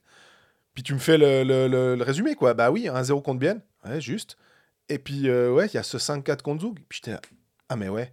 Parce qu'en fait, pour moi, c'était pas une défaite. Parce que Ouais, parce Euh, qu'ils ont roulé sur Zouk pendant deux tiers, puis après ils s'en fait Puis après, alors, dessus. le troisième tiers, voilà, ils ont joué 40 minutes, puis il me semble que c'est Kiyamote à l'interview hier soir, enfin mardi soir, qui disait que, ouais, on peut pas jouer, on doit jouer 60 minutes. Euh, c'est un peu une litanie du hockeyeur, euh, mais il se trouve que c'est vrai, que, que à ce niveau-là, que ce soit contre les 12 autres équipes de National League, et effectivement j'inclus aussi Ajoie, tu peux pas te permettre de faire euh, un moment un peu sans. Ouais, mais c'est vrai qu'après deux tiers temps, il y a 21 shoots à 7 en faveur de, de Fribourg. T'as presque l'impression qu'à ce moment-là, Zug est, est bien payé d'être mené que 3-1 à Fribourg. Et c'était assez impressionnant à voir.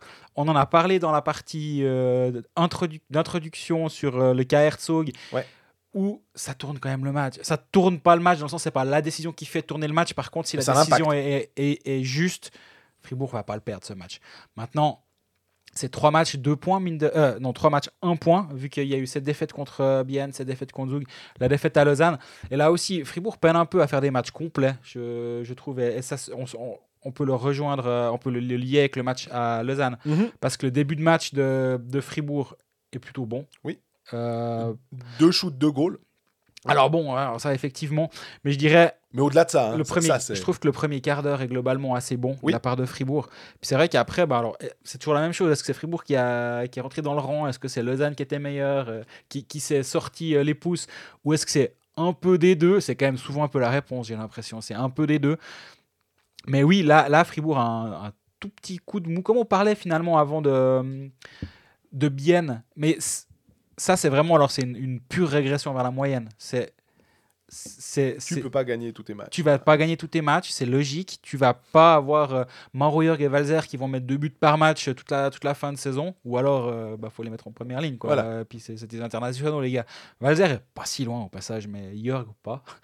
Et euh, donc, c'est logique. Maintenant, moi, j'aime bien le, le discours après, après ces deux défaites, après le- ce- celle contre Zug et après celle contre Lausanne, en mode, ouais, mais on est toujours en mode d'apprentissage là. On, on n'est pas un produit terminé et on continue d'apprendre continuellement. Tu me diras, c'est peut-être ça, peut faire ça peut faire partie des phrases bateau, mais moi je, l'entends assez finalement parce que Fribourg c'est une équipe qui qui doit qui doit apprendre à, à jouer, on va dire la notion de jouer 60 minutes, moi je l'entends aussi par rapport à Fribourg a jamais été vraiment une équipe de playoff et et tu dis, ben voilà, il y a une infusion de, d'expérience avec un Raphaël Diaz. Raphaël Diaz, il amène énormément, mais c'est pas lui en, en deux jours qui va, qui- va transformer l'équipe. Ça me fait penser à une, une phrase mythique de Laurent Ciara, le coach des Dauphins, t'en fais pas des requins. Ouais. C'est une, une interview, si, si vous tapez euh, Laurent Ciara, Dauphin, requin dans YouTube, c'est 7 ou 8 minutes qui sont absolument incroyables.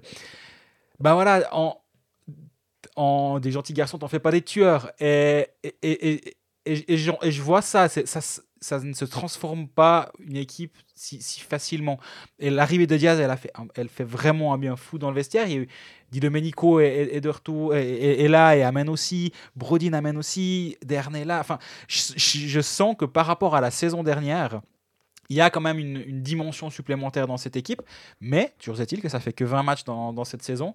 Il y a eu cette phase qui était extraordinaire, Ouais. on va dire, même si toutes les victoires prises une à une, c'est assez logique, mais c'est. En fait, si, si on te dit euh, à un coin flip, tu as 55% de chance de gagner et 45% de chance de perdre, que tu fasses 10 fois la victoire consécutive, la probabilité, elle est quand même pas énorme. Et, Ouais. et là, c'est exactement ce qui s'est passé. Donc maintenant, peut-être de temps en temps, ils vont être un petit peu meilleurs dans le match, mais ils vont quand même le perdre le match. Et c'est exactement ce qui est arrivé contre, euh, contre Zug finalement. C'était ce côté un peu. euh, mais on n'a pas tellement d'autres termes que de la chance. Mais c'est la chance, elle a un côté euh, péjoratif. On a l'impression que vraiment. euh, bah, ouais, non, ils ont été les chercher. Enfin, ils ont cherché ces victoires.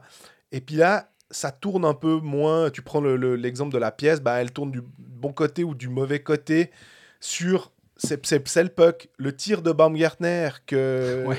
qui tape le, le- le- le dos d'un défenseur et qui rentre alors qu'il tire depuis derrière la ligne rouge euh, et que ça rentre quand même et que ce qui permet de chasser Reto Berra, euh, c'est pas Berra qui fait un mauvais match dans l'absolu, il fait un peu euh, une erreur d'ailleurs, ça a été, euh, je sais pas si c'est la première pénalité qu'un gardien ramasse en allant hors de sa, hors de son trapèze. Et- Non, première journée de championnat. Il y a Gauthier Desclous qui en prend une, puis il y a Van Pottelberg qui a complètement euh, fondu un câble et qui est parti dans le coin, puis qui a touché le puck. Mais alors, comme si de rien n'était. Bah là, après une vingtaine de matchs, tu disais, bah, Berra a eu sa première euh, erreur à ce niveau-là, mais ça, là aussi, je pense que ça va tellement vite que de se rappeler quel est le truc, il doit se dire, merde, con, bien sûr, je sais que je dois pas. Puis, il cause une partie de, euh, du, renouveau lausannois dans ce match-là. En plus, en 15 secondes, Lausanne passe de 2 à 2 à 4-2. Mais tu peux tellement pas incriminer Reto Berra qui te sauve tellement de matchs avant que, bah voilà, une fois c'est comme ça et c'est vraiment toujours la même chose.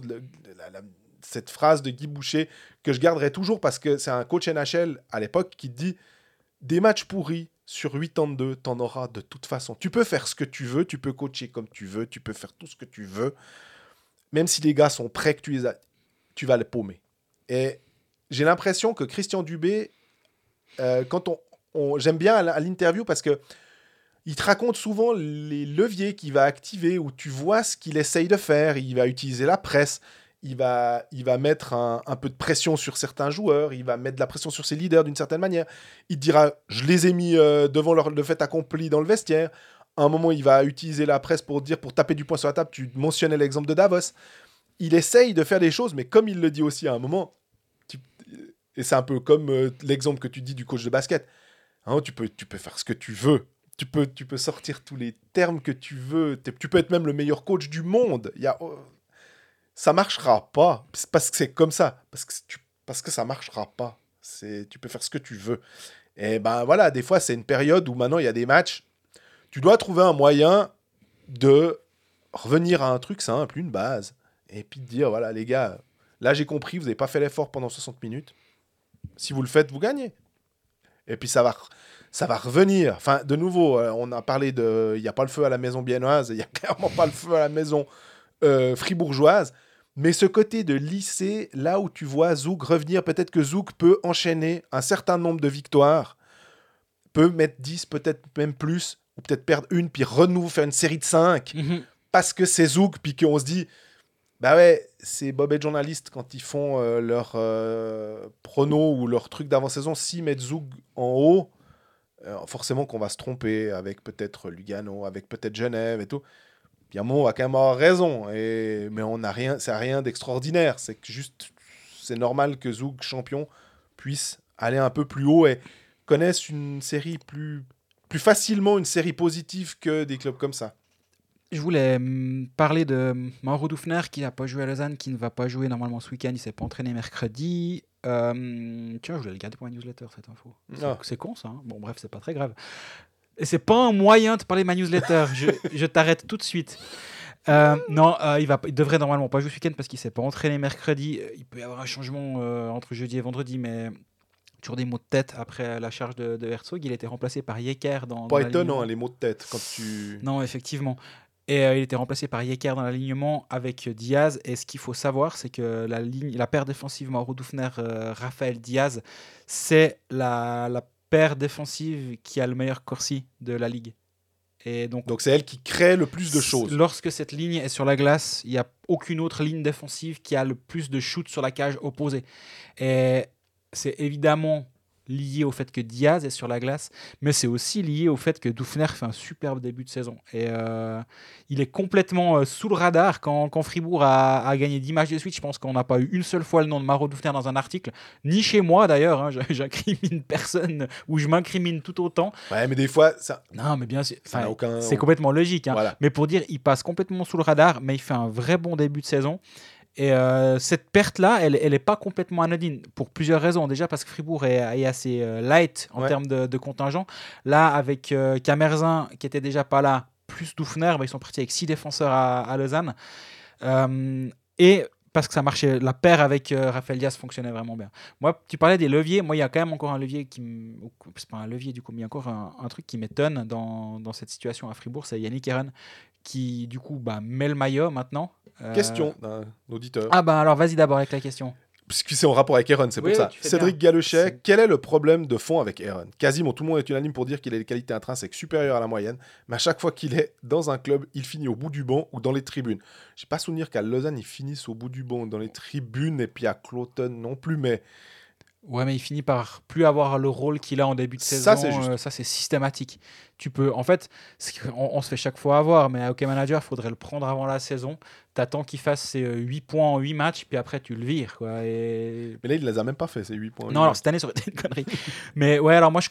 alors pour répondre à la question juste après, enfin, j'y réponds, on y reviendra juste après, mais moi, je comprends pas l'idée de le faire venir à Lausanne, puis de lui donner 0 secondes, puis après, à mon collègue qui lui pose la question, euh, alors je sais pas si c'est lui qui l'a posée, ou mais dans l'interview que mon collègue a retranscrite sur, euh, sur le site de. Blick, Ah, de Mathias, d'accord. Mathias, mon collègue qui a euh, mis sur euh, le site de Blick, en gros, pourquoi il n'a pas joué, puis il dit bah il mérite pas.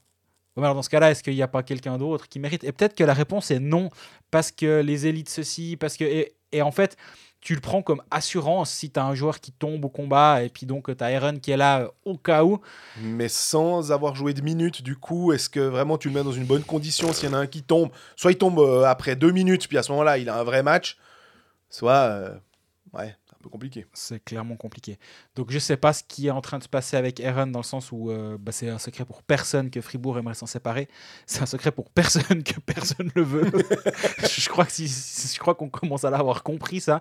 Maintenant la question, bah, c'est un poker. Euh, alors après on reviendra sur le joueur en lui-même. Mais là il y a un poker qui est, lancé entre le club et, euh, et Yannick Aaron. Si je ne me trompe pas, mais je crois que j'ai juste c'est Sven Elfenstein, l'agent de Yannick Aaron. Niveau pognon, Sven Elfenstein, c'est pas le dernier. Dans Camelot, ce serait un Pict. Il, il, les- lâche pas comme ça. Et euh, je peux imaginer que ce soit compliqué. Euh, en gros, il a encore une année et demie de contrat et il compte bien. bah, déjà, un contrat, ça sonore, point. Donc, euh, il n'y a pas de raison qu'il touche pas tout ce qu'il a besoin. Maintenant, à un moment ou à un autre, chaque jour qui passe, un jour de moins à le payer. Et le buyout peut aussi baisser au bout d'un moment. Et chaque jour qui passe le rapproche du moment où il doit négocier son prochain contrat. Et si tu joues 20 secondes tous les 3 matchs, ton prochain contrat devient compliqué. Donc à un moment, il y aura une balance qui va devoir se faire. Tu sais où je le verrais À Viège, qui sera promu en Liga. Non, mais Ah. on est bien dans la même catégorie, à Cloton. Je Ouais. le verrais repartir à Cloton. Déjà maintenant, à la rigueur, si vraiment. Ou- ou- ou- Alors c'est la même, c'est la même stratégie. Moi j'ai juste dit il est haut valaisan euh, Ouais. et Viège monte, mais toi tu dis il vient de Cloton et Cloton Ouais, enfin, il vient. On est, il, Il- il est, passé il est par passé le par, mouvement ouais. junior. Et de me dire ils ont plus d'argent qu'à Joie, qui pourrait utiliser un Aaron, évidemment, mais qui n'a pas les fonds nécessaires. L'autre peut se dire on fait un, le, le club, euh, que ce soit Viège ou Cloton, fait un petit effort en disant puis comme ça, on, on te garde. Tu viens faire 6 mois, 4 mois en Swiss League, puis l'année prochaine, c'est bon. Tu fais un- le pas de côté ou le pas de retrait pour t'assurer un Mhm. avenir. Et de toute façon, chez nous, bah, tu, tu vas être utile. En Ligue B, en plus, comme il n'y a pas de barrage, promotion, légation, un joueur à vocation offensive qui est, est peut-être pas le meilleur défensivement, on peut vivre avec. Mhm. On te met sur le power play et tout. C'est quand même un joli renfort, du coup, pour, euh, pour n'importe quel club de Swiss League. Bien sûr. Puis après, il y a l'aspect bet on yourself. Tu dis, bon, ok, je finis ma saison euh, avec eux. Admettons que je doive gagner X jusqu'à la fin de la saison. Bah, je prends, je sais moi, 60% du montant qui m'est dû par Fribourg-Gotteron. J'accepte, euh, je, prends ça à Cloton. Fribourg fait un effort, me donne ne, que 40% de mon salaire pour me dégager, en gros.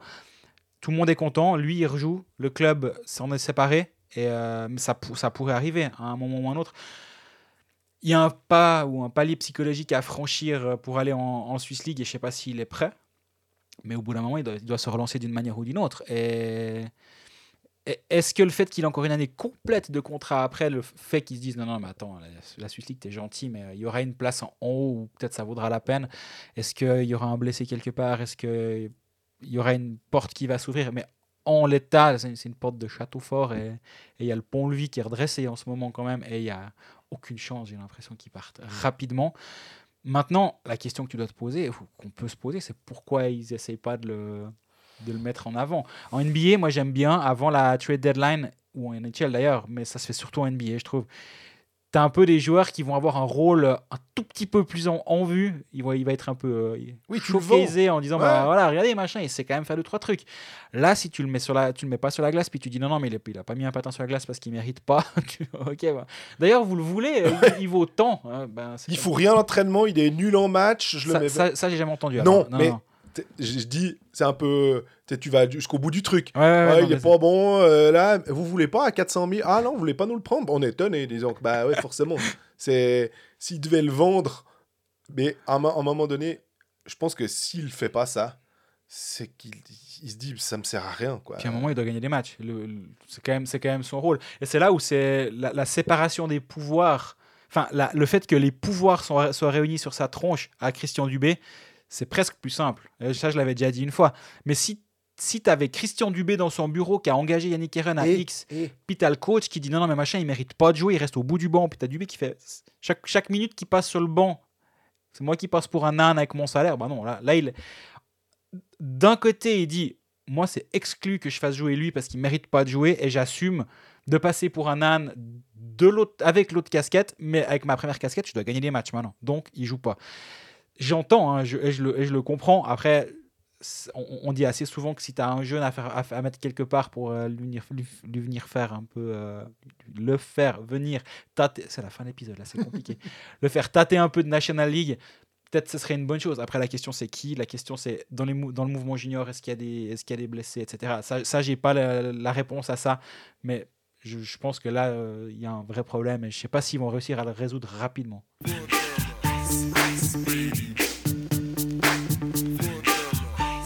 On termine par Lausanne, euh, qui a euh, relevé la tête. C'est un peu bizarre de dire ça, mais compte tenu des circonstances. À force de baisser et de relever la tête, faut vraiment qu'ils fassent gaffe. Quoi. Ils vont se faire mal au cervical, il me semble. Ouais, tu sais, c'est comme le chien sur les plages arrière. C'est vraiment ça.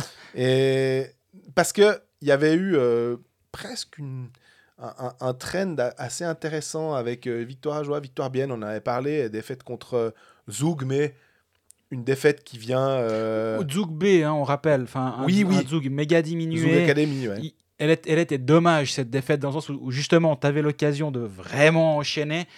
Et avec Zug, après, il y a eu- un bon, un bon derby à, à Genève, une bonne victoire en Bonne tout cas. victoire, voilà. Et puis un non-match, probablement un des moins bons matchs de, de toute l'année de Lausanne. Euh, de nouveau contre Rapperswil, en fait, le Genève-Rapperswil.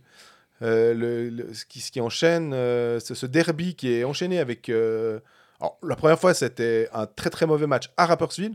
Là, c'est un très très mauvais match à domicile, ce qui est un peu plus pénible à, subir pour les, pour les supporters. Et plus que la défaite, c'est vraiment l'état d'esprit qui, au moment où on se disait, ah, il y a peut-être un- une équipe qui est en train de se créer, un, esprit de corps, un truc, boum, tout redescend. Et puis, euh, derrière, bah, il y a cette victoire euh, 6-3 contre Fribourg, après avoir été mené 2 à 0. Euh, Lausanne a beaucoup shooté, notamment, euh, je crois que c'est 26-10, les- ah, ah, 13-4 hein, le premier tiers. Et puis, euh, un peu différent dans le deuxième, mais j'ai contrairement alors au premier tiers, j'ai trouvé que Lausanne était plus dominant, Mhm. malgré le volume de shoot plus important de Fribourg, était plus, un- plus, plus dominant au deuxième tiers. Et là, ils méritaient leur victoire pour être à chercher. C'était un joli match parce que Fribourg est revenu. Mhm. Euh, mais Lausanne n'a pas lâché. Ils, ils ont- été chercher ce, euh, ces trois points.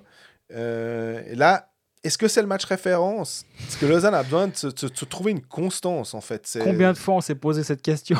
Combien Mais j'ai l'impression qu'on se la posera tant qu'ils n'auront pas fait une série un peu plus importante. Alors, John Foust euh, minimisait un peu l'impact quand on lui parlait du match contre Rapperswil qui était, qui était catastrophique. Lui disait Ouais, mais c'est 5 matchs en 7 jours. Et Ça s'entend complètement. voilà. Il dit là, la pause nous fera quand même du bien.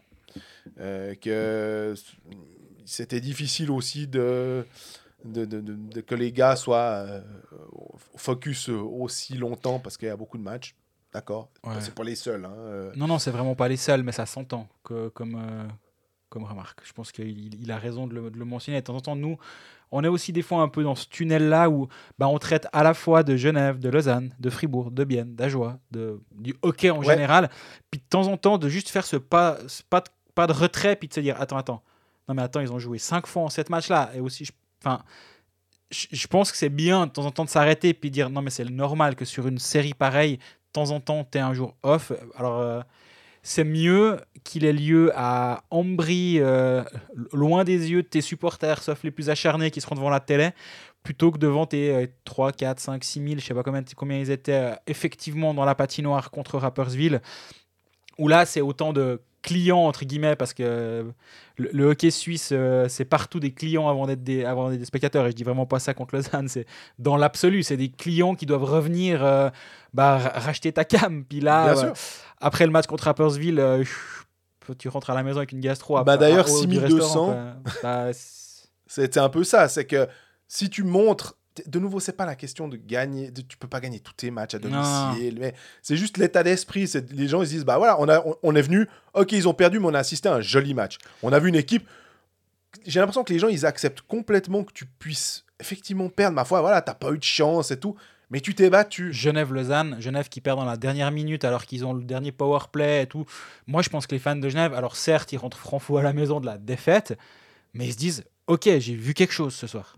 J'ai assisté à un bon match. Puis on peut pas tout le temps. Voilà, c'est. Mais c'est vrai que cette défaite contre Rapi, elle fait un petit peu mal. Quoi. Mais elle fait chenille en fait. Ouais, et puis en plus, je dirais, elle fait d'autant plus chenille que on a un Nathan Voardou euh, qui, mar- qui marque euh, deux points, je crois, un deux Oui, passes. Deux passes, ouais. Et il fait partie de ces joueurs avec Iñaki Bragano qui devaient, euh, qui, sont des joueurs du cru de Lausanne, qui ont été parqués en fait, parce qu'on leur donnait pas la chance euh, et on leur a pas dit, écoutez, euh, vous pouvez rester.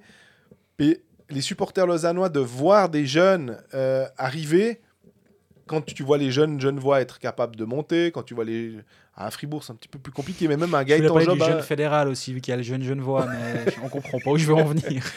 Mais on parlait de Zug Academy, de nouveau, de voir des gars de ton mouvement junior que tu mets quand tu as un problème. Ben là, euh, Nathan Voardou, euh, il, il est en train de- d'exploser. Et d'ailleurs, j'avoue que si j'avais dû parier sur un des deux ou un des trois entre Ebicher, Baragano, Voardou, je l'aurais fait dans cet ordre-là. J'aurais d'abord pensé que David Ebicher allait vraiment être plus impose, s'imposer plus facilement, puis Baragano, puis Voardou. Il se trouve que je suis un bobet et que c'est Voardou qui est en train de s'imposer par Je rapport pense- aux deux autres. Je pense pas que tu es un bobet, je pense qu'il y a beaucoup de monde qui, a, qui l'imaginait euh, se passer comme ça, cette, euh, cette première saison de, de ce trio roman euh, du côté de Rappersville. Mais c'est vrai que Wardou, il fait un, il fait un très joli début de saison. Et euh, en, en, même- en même temps, je comprends que Lausanne ne les ait pas conservés en réfléchissant à, au contingent à disposition. Ça. Et, et peut-être, et, et je pense pas que Lausanne c'est les a mis à la poubelle en disant euh, dégagez, vous servez à rien. Ils ont juste dit bon, bah, vous pouvez rester chez nous, mais les perspectives elles sont pas incroyables. Euh, bah, parce qu'il y a, il y a Frick, il y a Elner, il y a Marty. euh, Il y a deux étrangers. Il y a deux étrangers, il y a Genadzi. a- mais vous pouvez rester, hein, on vous donne un contrat, mais ouais, si tu as un agent qui est un tout petit peu euh, bah, malin, ça c'est pas le bon terme, mais si tu as un agent qui fait son travail. qui fait son job et qui se dit bon Nathan Niaki on fait quoi là? On faut qu'on faut qu'on trouve un endroit où il y aura du temps de glace il y aura du power play il y aura des bonnes minutes de jeu il y aura un rôle. Bah, Rappersville a dit on a exactement tout ça à disposition donc venez. Egli regardez comment il a fait. Lui il est passé chez nous deux ans puis maintenant regardez où il est. Bah, on, on a le même plan pour vous. Alors oui c'est moins fancy de venir à Rappersville que, que d'être à Lausanne à la maison mais au moins vous allez jouer bah, il joue et ça se passe bien Avec un coach, finalement, à part ça, Rappersville, euh, grande surprise en ce moment parce que après Tomlinson, Oui. on se disait que Tomlinson a ce côté un peu euh, euh, nord-américain de, de- de- de- que les joueurs viennent autour de lui. C'est ce qu'on a cru comprendre lors de la, du, du rush des playoffs de Rapperswil qui gagne en pré-playoff contre Bienne, puis qui va après, euh, qui, qui passe un tour et qui, visi- enfin, qui bat Lugano, hein, si, si je dis pas de bêtises. Puis après, qui même arrive à pousser un peu Zoug, euh, à, les titiller, à les embêter. Euh, on se dit, ah, mais quand même, beaucoup, euh, les, les, euh, les all reject euh, que Tomlinson a réussi à mettre ensemble, ben, le, le coach suédois de, de Rapperswil est en train de faire un super job et de prouver euh, que plein de monde euh, qui se disait que, ouais, de toute façon, euh, ça allait pas marcher, ils vont changer, on passe d'un nord-américain à un suédois et tout. Bah, Finalement, ça marche tout aussi bien. Est-ce que le, le- le point central de tout ça, c'est Roman Chervenka Je ne sais pas. Alors, Roman Chervenka, c'est clairement un point euh, important. Il, est, bah, il, marque, il marque tous les soirs euh, son point, voire ses points, euh, les, les soirs où il est un peu plus motivé que d'autres. Euh, ouais, Rappersville, ça se passe vraiment bien. Il n'y a pas de honte à perdre contre Rappersville. Il y en a beaucoup qui l'ont qui l'ont fait, du Ouais. coup. et, et vraiment, il n'y a pas de, pas de scandale là derrière. Par contre, ben, comme je disais, enchaîner les gars. Et là, maintenant, il y a eu une belle prestation. Je disais avant, je trouvais que Fribourg était assez bon dans le premier quart d'heure. C'était surtout d'un point de vue défensif Mhm. où ils ont, oui, il y a eu des shoots, mais Lausanne était, était, euh, était surtout bon sur les power play. Il y a notamment Frolic qui a, qui a raté. euh, je pense que lui, il a toujours pas compris ce qui lui est arrivé. Il n'y a plus Béra, en fait, il avait la cage vide euh, sur un C'est plus dur petit de la. tacto presque. hein, Ouais, euh, et c'est plus dur de la mettre entre la cage et Berra que dans la cage. Ouais. Mais il a réussi, chapeau à lui. Je pense que vu que Lausanne a gagné au bout du compte, euh, il s'est juste fait chambrer et puis on est passé à autre chose. Quoi. Mais si le- la soirée ne, ne se poursuit pas comme ça, parce que faire il y a 2-0 à ce moment-là, si derrière ça se passe pas bien, tu dis. Je crois qu'il y a 2 à 1. il y a 2-1, Je c'est crois juste que c'est l'égalisation. c'est juste après celui de Douai alors. D'ailleurs, aussi à Lausanne, bah, tu parles de Douai, euh, très très bon. Euh, on parle du secondary scoring à, Genève. Bah voilà, typiquement, d'avoir des joueurs comme ça qui vont te gratter. Une fois c'est Maillard, une fois c'est Douai, euh, une fois ça peut peut-être être Boson. En, ce- en ce moment, bah, il marque pas beaucoup de buts, mais on se comprend. On a Allemande en première ligne, on n'en a pas parlé. euh, on a juste mentionné le retour, je crois, la semaine passée, mais entre-temps, il a marqué contre, contre Genève. Il apporte quand même quelque chose. On voit que d'avoir un joueur comme ça que tu peux monter dans le line-up, que tu peux le mettre en gros sur n'importe quelle ligne, Oui, il que ce soit au centre ou à l'aile. Mais tu peux il peut même dépanner en défense. Je crois qu'à l'époque, Chris Maxwell avait même mis en dé- des temps- une fois ou deux en défense. Donc, tellement, je pense que le joueur est intelligent et sait quelles sont ses, ses assignations et comment il doit jouer. Donc, vraiment, il est assez précieux. Il amène quelque chose que d'autres. Il va devant la cage, il va prendre des coups. Il va prendre des pénalités aussi. On a l'impression que c'est un peu inhérent à son jeu et que Ouais. ça va être frustrant. Mais voilà, Kennins, je l'ai trouvé excellent. Ils ont donné le, le match, le, le meilleur joueur du match à Genadzi.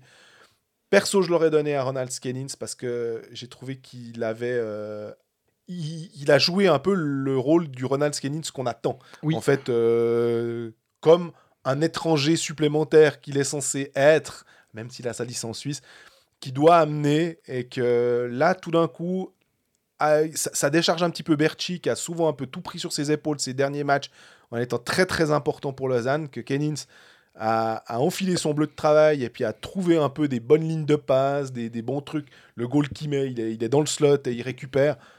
Très important. Puis on a une question Oui. aussi de Aurélie Gué-Fontanella. Elle, enfin, elle en avait deux. On va peut-être d'abord prendre celle sur Lausanne et puis après, c'est une question sur l'arbitrage. Euh, si tu, toi, tu, je sais que tu as vu, mais pour ceux qui n'auraient peut-être pas vu, il y a eu une interview après le match contre Appersville sur MySports. Euh, le journaliste Jean-Philippe Presselwenger, qu'on salue, qui pose la question à Joel Genadi, qui dit est-ce que quand est-ce que vous avez senti que ça vous échappait en fait ce, match? Et Genadi a visiblement pas compris la question en pensant que il a, il a interprété le échappé par abandonné. Et euh, on, on lui a reparlé euh, mardi soir et puis il s'est excusé encore platement. Il a dit ah, la prochaine fois que je le vois, vraiment, je m'excuse. Ouais, je traduisais en allemand dans ma, ma tête et puis en plus, je suis émotionnel après ça parce que lui a dit euh, c'est un peu une question de merde. Et puis. euh, Ça va devenir un mème. hein. Désolé pour Jean-Philippe, on, on va le ressortir une fois ou deux. Exactement. Et en mais plus, ce sera rien contre lui, c'est juste que cette- ça, ça, ça équivaut à du Sacha Weibel qui dit est-ce que c'est une question sérieuse? Bien entendu, Dix ans après, tu le ressors, tu sais plus le contexte ou pas, mais là, ça va rester. ça quoi. va rester. Le... D'ailleurs, bah, Jean-Philippe m'a dit que à... il était en Ajoie, il était à Port-Entruy. Les cinq premières personnes qu'il a croisées lui ont parlé de ça. Donc, et lui, il ne pas ombrage, il n'y a aucun problème, il n'en il en veut évidemment pas. Il, il a aussi compris que Gennady avait peut-être pas totalement saisi sa, sa question, mais euh, est-ce que ce- c'est pas scandaleux ce genre de réponse? La question n'est pas si mauvaise. Est-ce qu'on peut parler comme ça à un journaliste en fin de match quand en plus on vient de livrer une prestation aussi lamentable? La question permettrait de détailler le match en expliquant les bas, le moment un peu meilleur. Est-ce que vous trouvez normal que les journalistes soient ainsi traités? Alors, je comprends complètement la question. On a tous eu poser des questions de merde. Oui, Euh, on a tous eu des réponses de merde parce que euh, C'est notre pour- métier. Pour reprendre l'expression duel. Euh, oui, là, là c'est maladroit, c'est clairement maladroit. Après, Joël il- Gennady, c'est un joueur qui est entier globalement. Et on, on a, eu, on a eu plusieurs interviews de lui où il était vraiment très dur par rapport à la prestation de son équipe. Et lui, en fait, il va dire ce qu'il pense. Et, et finalement, on, on se plaint assez souvent, je trouve, nous, les premiers, les journalistes, en disant Ouais, ils nous disent tous un peu la même chose, faut prendre match après match. Bah, lui, il va pas te dire faut prendre match après match. Et il va te dire ce qu'il a, pen- ce qu'il a vraiment Sur envie de te dire à ce moment-là. Et euh, ça, moi, j'arrive pas, j'arrive pas à le lui reprocher. Après, là, en, l'occurrence, il peut, lui- il peut lui, dire la même chose, euh, même en ayant mal compris la question. Tu peux lui dire, tu dis, ben non, moi je suis pas d'accord avec vous, on s'est battu jusqu'à la dernière minute. Ça marche aussi comme réponse, il n'y a pas besoin de dire ça. Mais je, je préfère qu'il y ait de temps en temps un écart dans ce- de ce côté-ci que jamais d'écart du tout et puis d'avoir quelque chose d'aseptisé. Euh, est-ce qu'on peut, à la fin d'un match, est-ce qu'on peut traiter un journaliste comme ça? Moi, je me dis, moi, je pars toujours du principe que l'interview, c'est un peu une sorte de, petit duel. À part, si tu fais euh, l'interview de Damien Brunner pour joueur du mois, c'est pas le cas. Mais tu sais, à la fin du match, tu viens poser une question, tu essaies de titiller, tu essaies de, voir comment la personne, elle, peut, elle va, elle, ce qu'elle te répond, puis tu rebondis à ce qu'il dit. C'est, un jeu, l'interview. Et, et là, ben, il a joué un peu trop fort, peut-être. Mais c'est le contexte. de- de- on parle d'émotion. C'est-à-dire que tu sais qu'avec un joueur comme ça, euh, il y en a d'autres, tu pourras essayer de les titiller. L'encéphalogramme va rester plat. Mhm, c'est vrai. Définitivement, ils vont pas sortir des clous. Ils vont pas être. euh, ils, ils- ils vont- pas s'énerver. Ils vont pas s'enthousiasmer. Ils vont rester très neutres finalement. Ben voilà, c'est une sorte de dérapage. Je trouve en plus que c'est même pas ça. C'est mais mais alors moi, j'accepte complètement. euh, on n'est pas des, des pauvres petits être. euh, S'il y a un problème, en plus, il le règle hors antenne. Il dit dis donc la prochaine fois et tout, il n'y a pas de problème. En plus, Gennady s'excuse. Hein, quand- Ouais, il dit, Même- je suis désolé de te l'avoir dit comme ça, mais il se rend et, il se, et il se réexcuse encore une fois après. Ouais. Donc, vraiment, on est tombé sur quelqu'un qui est hyper classe de base. Et- Mais voilà. Et surtout, nous, on a, une- on a un luxe terrible. Oui. C'est que nous, on est en presse écrite. Donc, en fait, alors, c'est sûr que si j'avais eu cette interaction-là, elle aurait été retranscrite. Mais si j'avais eu cette interaction-là, je leur aurais peut-être dit Non, mais attends, ta réponse là. euh, puis si il me dit, il dit, Bah oui, je viens de te répondre, euh, c'était une question de merde. Je dis Ah bon, bah alors là, tu l'écris, tu vois.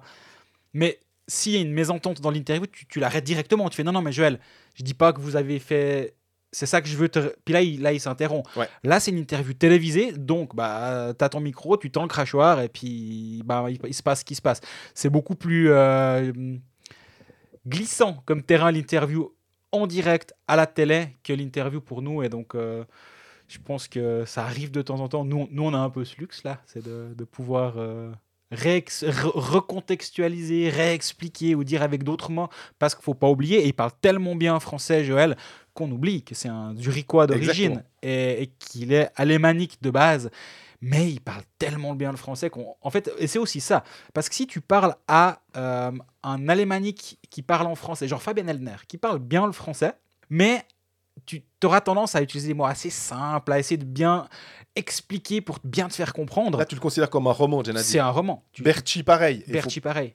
pas oublier que derrière. euh, mais je dirais même Joël Vermine, Oui. presque pareil, tellement il parle bien, même si il, est- il a un tout petit peu plus euh, encore alémanique que les deux autres qui sont quasiment, ils ont tellement pas de pointe d'accent que c'est c'est impressionnant. euh, mais tu as raison, on, on fait souvent cette erreur-là. Je veux juste terminer pour dire que euh, il y avait une question concernant euh, Marc Vigand de la part d'Aurélie. On va la garder au chaud Oui. et puis on essaiera de la traiter la semaine prochaine. On va un petit peu passer deux, trois coups de fil, se renseigner un petit peu. Et puis on verra ça la semaine prochaine.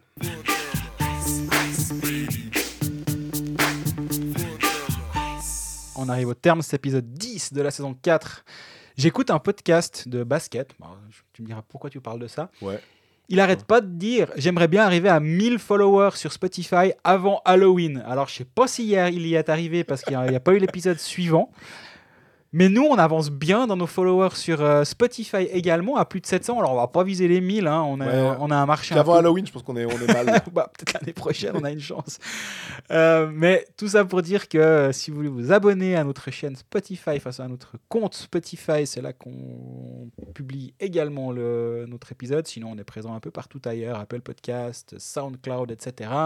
YouTube, qui marche bien aussi. Et euh, d'ici la semaine prochaine, bah, n'hésitez pas à nous poser toutes vos questions. On est toujours content d'y répondre et de, de temps en temps euh, phosphorer un petit peu pour, euh, pour avoir des réponses.